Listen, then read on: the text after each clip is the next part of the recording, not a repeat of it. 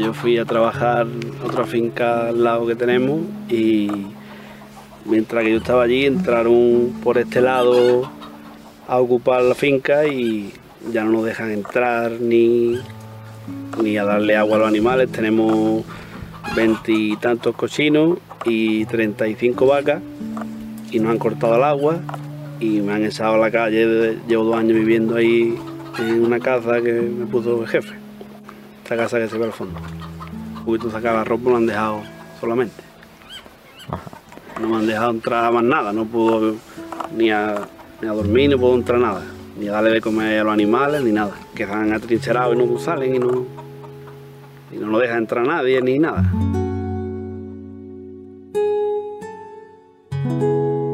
La finca de las Ollas está en Loja, un municipio granadino de algo más de 20.000 habitantes. Ángel Moreno es el guarda y vive en ella con su familia. El 1 de octubre varias personas entraron en la finca en la que vive y en la que también trabaja y la ocuparon. Pero en la finca no solo vive su familia, también hay 115 animales que requieren cuidados especiales. Ahora no les dejan entrar y por eso Ángel ha pedido protección al juzgado de instrucción número 1 de Loja. Veintitantos cocinos, ¿vale?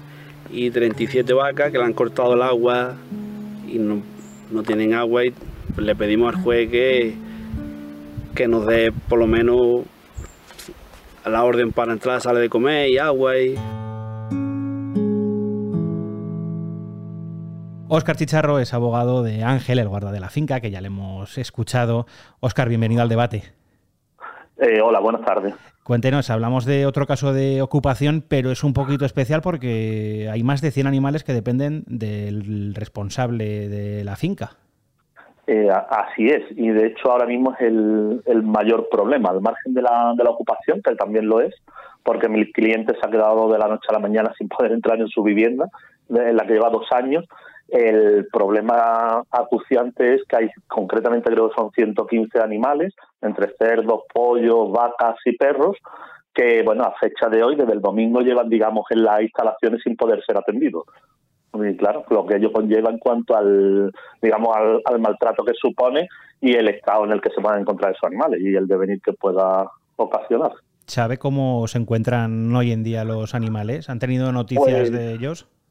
Pues no porque desde el mismo domingo que se hizo la denuncia, porque saltó la alarma, digamos, de, la empresa de seguridad, eh, se hizo la denuncia a la Guardia Civil, nos, nos remitió al juez de instrucción para que habláramos con él el lunes, eh, estuvimos hablando con él personalmente, dijo que no iba a adoptar ninguna medida, que él no, no iba, no iba a hacer nada al respecto y desde entonces, bueno, pues han sido numerosos escritos los que hemos presentado a efecto, digamos, de que se adopten por medidas, porque además entendemos que son de carácter no urgente, sino urgentísimo, claro. Hombre, y ya no sabemos nada, simplemente es decir, eh, es complicado, digamos, que puedan ser atendidos porque, claro, no se trata de una mascota de dos o tres, sino son, pues, yo creo son treinta y tantas vacas, cerdos, claro que eso requiere de una alimentación diaria voluminosa y tal, y, la verdad es que desconocemos eh, el estado actualmente. Claro, es que las necesidades básicas de estos animales, eh, como dicen, no son las de un perro, un gato que puedas tener por casa. Efectivamente, claro, y esa es un poco la preocupación porque al margen, digamos, del perjuicio económico que le pueda suponer, digamos, a esta familia, que yo creo que ahora en este caso es lo de menos, eh, hay un compromiso moral, claro, que son, eh, hay un cariño a sus animales porque son al menos dos años los que lleva este, esta persona cuidándolos. Porque ¿cómo es la finca? Pues la verdad es que yo no, para ser sincero, no está en la finca, pero tengo entendido que es una finca, digamos, con una vivienda, una casa y la explotación, digamos, de los animales dentro de la, de la propia finca. Entonces estos señores que, digamos, que ocuparon ilegalmente la vivienda, entraron y lo que hicieron fue, digamos, acordonar, echar un cierre con una cadena a la, a la valla para impedir la entrada, digamos, al recinto completo. ¿Y sabe cómo pudieron acceder? Pues eh, tenemos las imágenes de seguridad, es decir, creo que saltaron la valla o mm, sinceramente no al 100%, pero bueno, sí, ha sido, digamos, fracturando la valla o, o de alguna manera porque el llave no, de llave no disponían, claro. ¿Y no han podido hablar con ellos de momento, sí? Eh, no porque estas familias se han acercado para intentar pues eso que pues, poder hacer de los animales cuidarlo y tal y lo que han hecho es amenazarlo y decirle que ni se le ocurra aparecer por allí y la verdad es que tienen miedo.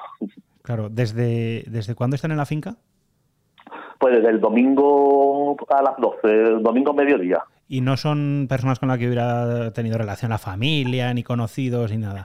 Creo que ellos tuvieron un intento de, digamos, un intento hace un mes de ocupación y a partir de ahí pues se ve que alguien rondaba, rondaba aquello, pero no, pero nada más, no, no puedo cortar nada más ahora mismo.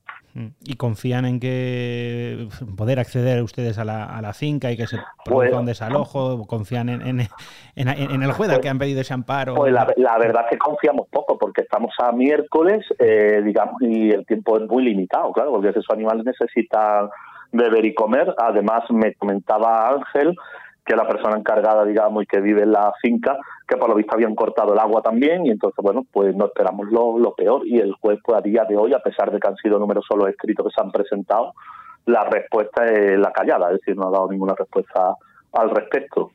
¿Y qué pasos van a dar próximamente? Pues la verdad es que gracias, digamos, a, los medios y demás, pues esperamos que en algún momento, digamos, pues este señor se decida a tomar alguna decisión, que la decisión se le ha se la ha expuesto, que sería, bueno, pues una de dos, que acompañe a mi cliente, digamos, con la Guardia Civil para que lo proteja y al menos pueda entrar a, darle agua y alimento a los animales, o si, si no considera eso, que disponga lo necesario para buscarle un sitio donde puedan acogerlo y, estar atendidos, claro.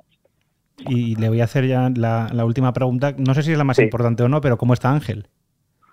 Bueno, Ángel está fatal porque es lo que digo, él tiene la preocupación propia, bueno, pues la que pudiera tener cualquier persona que de la noche a la mañana no pueda acostarse en su cama, ni ponerse su ropa, ni ducharse en su, en su casa. Eh, y a eso le añadimos, digamos, pues el tema de los animales, que él lo lleva con con verdadera, digamos, pasión, porque al final se dedica a eso y, bueno, es lo que él me dice. Eh, dice que para mí son casi mi familia, son, al final le coges un le coges cariño porque los tratas diariamente. Entonces, bueno, pues está, está mal, está muy mal. Pues le deseamos desde el debate mucha suerte, que acabe todo de la mejor forma posible. Pues muy amable, muchísimas gracias. Oscar Chicharro, muchas gracias por haber atendido el debate. Muchas gracias, igualmente. Gracias.